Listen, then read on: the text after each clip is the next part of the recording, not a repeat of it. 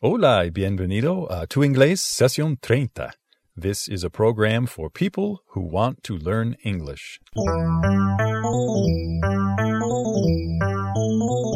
Hi, everybody. How's it going? I'm Brian. Piensa en mí como tu entrenador personal de inglés. En Tu Inglés Sesión 30, vamos a ejercitar tu oído para inglés. Today, in session 30 of Tu Inglés, we are going to practice phrasal verbs. Vamos a practicar verbos con preposiciones. Es un eh, tema un poco avanzado, pero quiero que tengas experiencia con estos verbos. English can be a very expressive and colorful language. Es un idioma expresivo y lleno de color. And one of the things that makes English colorful is its use of idiomatic expressions. Hay muchos modismos en inglés lo que dan el idioma su color. Phrasal verbs are very common in English. Native speakers use them a lot. A phrasal verb consists of a verb followed by a preposition or by an adverb. Hay un verbo seguida de una preposición o un adverbio. Normalmente no puedes traducir un phrasal verb literalmente. Esta combinación de un verbo y una preposición o un adverbio crea un significado nuevo.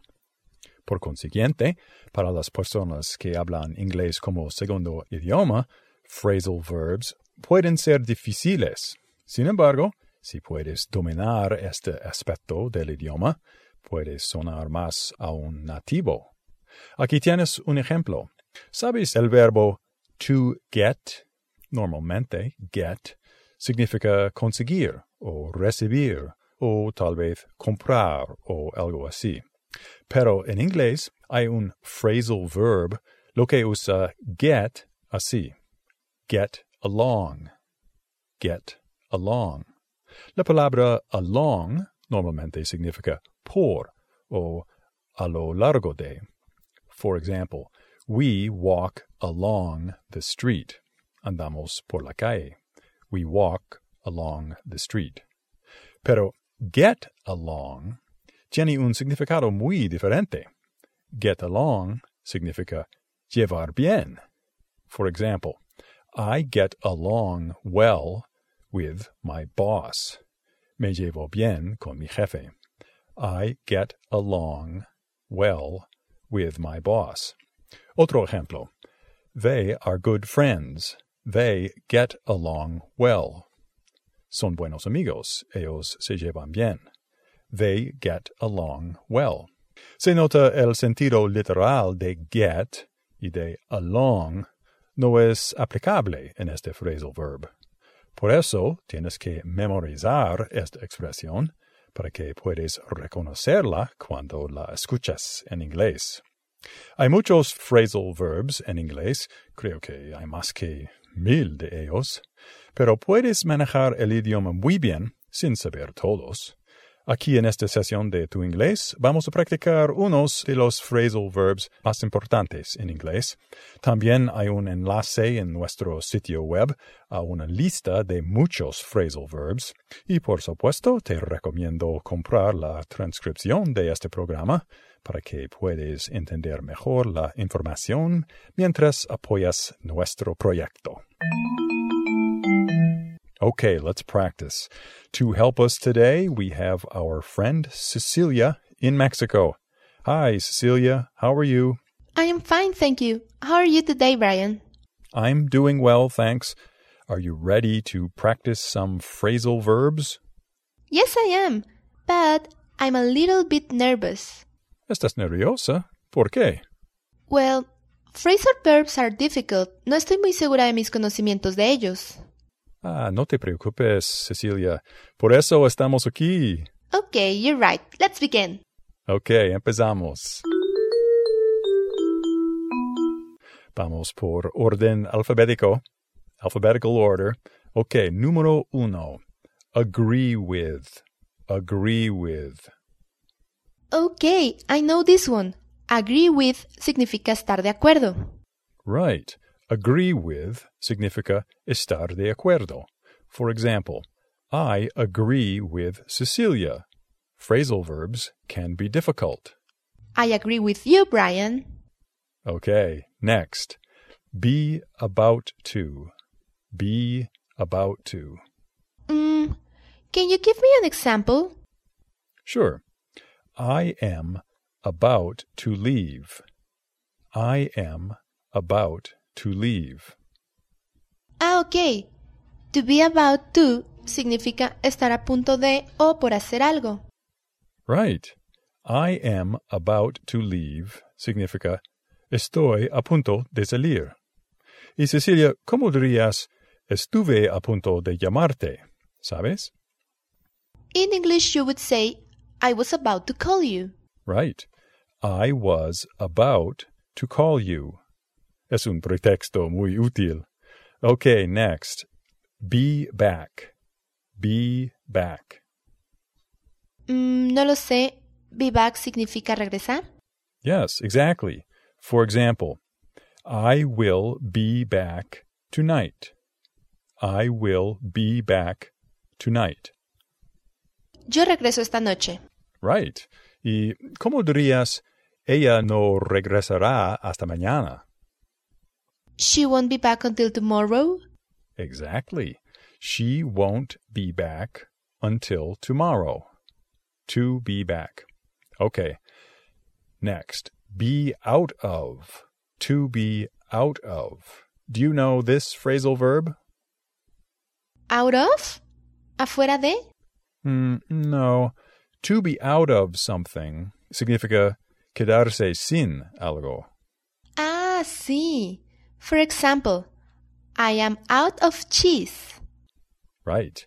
Me quedo sin queso. I am out of cheese. ¿Y cómo dirías nos quedamos sin café? We are out of coffee. Perfect. We are out of coffee. To be out of. All right, next. Be over. To be over. ¿Has oído esta expresión? Yes, I think so. To be over significa terminarse. Exactly. For example, the concert was over at 10.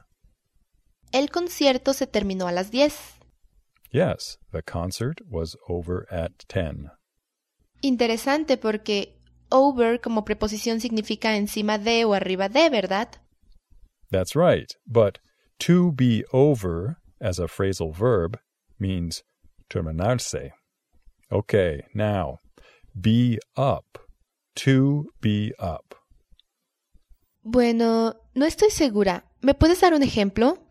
Claro. For example, every day I am up at six o'clock. I am up at six o'clock. Ah, to be up significa estar levantado. Right. What time are you up usually? ¿Me preguntas a qué hora estoy levantada normalmente? Correct. What time are you up? Usually, I am up at 7 o'clock. Oh, then I am up before you. I am up at six. Okay, Cecilia, you are doing really well. You know a lot of phrasal verbs. Thanks, Brian. But I want to learn more. Okay, so here's another one. Have you heard the expression come across? Come across. No, I don't think so. Come significa venir y across significa a través de. That's correct. Let me give you an example. I came across an old friend on Facebook. Ah, sí. Come across significa encontrar o dar con. En el ejemplo dijiste, yo encontré un viejo amigo en Facebook. Right. I came across an old friend on Facebook. To come across significa encontrar. Another example. I came across a good recipe yesterday. ¿Encontré una buena receta ayer? Exactly. I came across a good recipe. También en inglés decimos run across. Run across. Run significa correr, por supuesto, but as a phrasal verb, run across means encontrar algo por casualidad. Okay, now, ¿sabes la expresión come on? Yes, I do. Come on is an expression like vamos o date prisa. That's right. Come on, Cecilia. Let's practice more phrasal verbs. Okay, Brian, come on. Ask me more questions. Okay, here's a good one. Drop by. Drop by. ¿Sabes lo que drop by quiere decir? Drop by. Mm, drop significa dejar caer o algo así. Correcto, pero no te olvides, phrasal verbs son modismos. A veces no puedes traducirlos literalmente. Ok, un ejemplo por favor de drop by. All right, no problem. For example, can you drop by my office at three o'clock? Ah, ok. Drop by entonces significa visitar o algo así. Yes. For example, my friend dropped by my house yesterday. ¿Mi amigo me visitó en casa ayer? Right. Come on, drop by and see me sometime.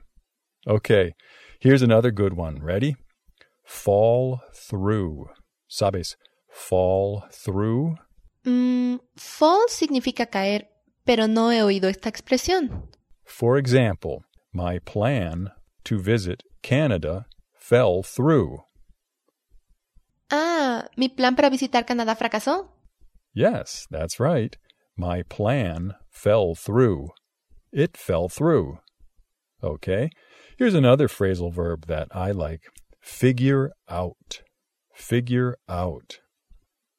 Bueno, literalmente, to figure significa calcular, pero como phrasal verb, figure out significa entender, creo.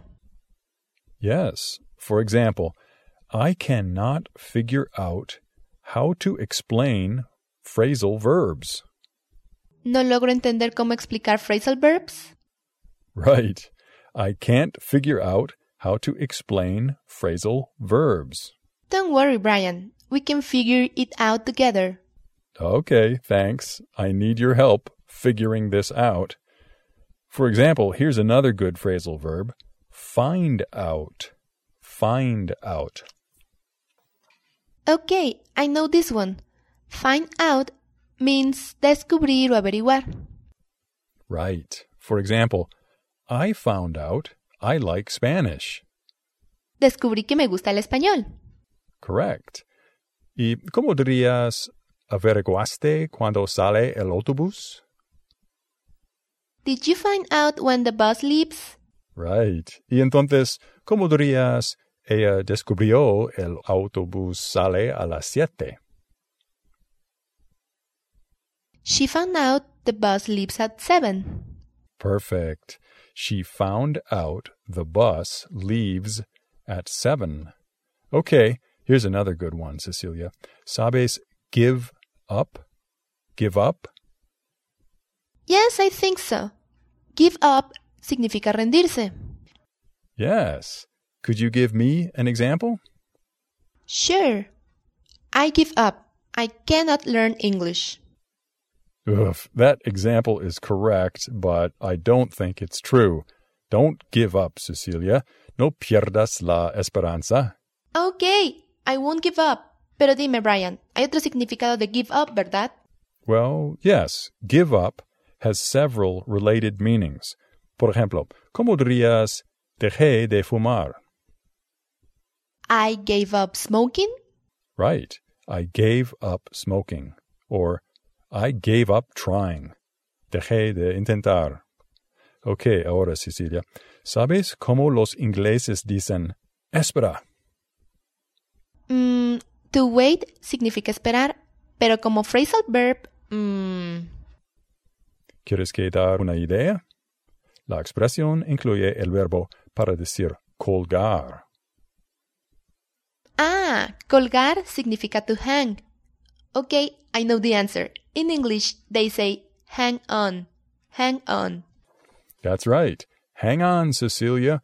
I want you to wait for me. Okay, I will hang on a few minutes more. Okay, hang on, and I will tell you another phrasal verb. Ready?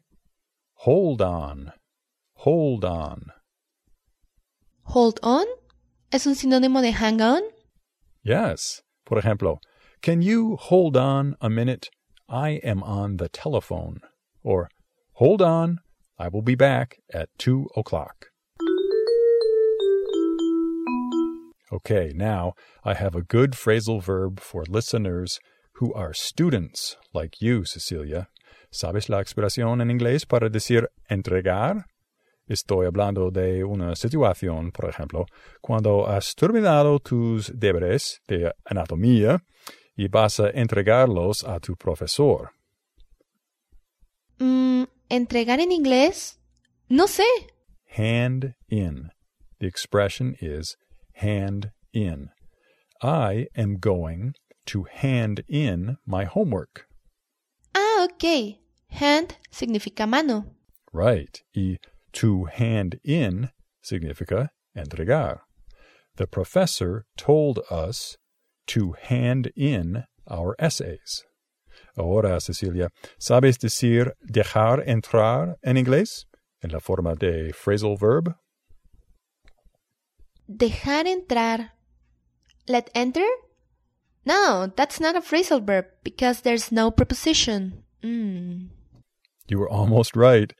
The phrasal verb is let in. Let in. For example, Cecilia, can you let the cat in? ¿Puedes dejar entrar el gato? Right. Can you let the cat in? Who let in the flies? ¿Quién dejó entrar las moscas? Yes, perfect. Who let in the flies? Y Cecilia, ¿recuerdas cómo dirías ten cuidado en inglés? Be careful. But that's not a phrasal. Empieza con la palabra look. Oh, yes. Look out. Right. Look out, Cecilia. The door is open. You are letting in flies. Oh, sorry. Hang on one minute and I will close the door. ok. Ahora, sabes, hay un phrasal verb para decir burlarse de alguien. Sí. In English, they say make fun of. Make fun of. That's right. Make fun of. Can you give us an example? Sure. They made fun of Brian's accent. Oh, que mala. They made fun of my accent. Yes, but I told them not to make fun of you. Thanks. I don't like it when people make fun of my accent. You're right. They shouldn't make fun of you. You are still learning. Exactly. There's another phrasal verb very similar to make fun of. Have you heard of pick on? Pick on. Pick on? Pick significa escoger o toquetear. Correcto. Pero pick on significa meterse con. Por ejemplo, don't pick on Cecilia. She is my friend. Ah, okay. And I don't want anyone to pick on you either. Okay, I have a few more examples I want to give you. ¿Sabes decir quedar levantado en inglés? Por ejemplo, él queda levantado hasta medianoche. Yes, in English you say stay up, stay up. He stays up until midnight. Good, stay up. I like to stay up late at night on the weekend. Okay, but don't stay up too late. You need your sleep. Right, and sometimes I have to be up early. Okay, here's another one. ¿Sabes un phrasal verb para decir persuadir? ¿Persuadir? Hmm. Oh, yes. Talk into? Yes, talk into. Talk into significa persuadir. A good salesman can talk you into buying anything. ¿Un buen vendedor puede persuadirte de comprar cualquier cosa? Right. He can talk you into anything. Don't let him talk you into doing something you don't want to do. Okay, I will look out for him. I don't want to get talked into something. Good idea. Now, can you guess the phrasal verb for saying disuadir? Es muy similar a talk into. Mm, talk out of? Right. Talk out of. Talk out of. For example, I tried to talk him out of marrying her. ¿Traté de disuadirlo de casarse con ella? Exactly. I tried to talk him out of marrying her. Okay, I have just one more phrasal verb I want to talk about today. Creo que no hay nada exactamente igual en español, pero la idea es, cuando has consumido todo de algo, en inglés se usa este phrasal verb. Um, I think I know the answer. To use up? Yes, to use up. For example, I used up the coffee, so we need to buy more. Consumí todo el café, así que necesitamos hacer más. Exactly. I used up the coffee. Don't use up the coffee. I want some. Hey, Cecilia, guess what? I used up all the phrasal verbs I wanted to study today. Really? Can I talk you into practicing a few more? Nah, I don't want to stay up all night doing this. Brian, don't give up. It's still early. Well, yes, but I have to be up early tomorrow. Okay, I won't pick on you for giving up. Thanks, Cecilia. I hope our listeners can figure out phrasal verbs better now. Right, and if they come across a new phrasal verb, they can memorize it. Exactly. If they run across something they don't know, they can practice it. Okay, Cecilia, thanks for helping us out on phrasal verbs today. You're welcome, Brian. See you next time. Okay, everybody. I hope you enjoyed practicing these phrasal verbs. Remember, if you want to see a list of hundreds of phrasal verbs, just go to our website, to guioningles.com, and you can also pick up a copy of the transcript for this program. Ha! Pick up. I just used another phrasal verb. Pick up. Well, actually, I have one last phrasal verb for you. Ready? Si aprendes muchos phrasal verbs, puedes condimentar tu inglés con ellos. ¿Y sabes decir condimentar en inglés? Spice up. Spice up. Spice, por supuesto, significa especia. You can spice up your English with phrasal verbs. Spice up your English. Well, that is it for Tu Inglés, sesión 30. Gracias por escucharme. Si tienes preguntas o comentarios, déjame saber. See you again soon y suerte con tu inglés.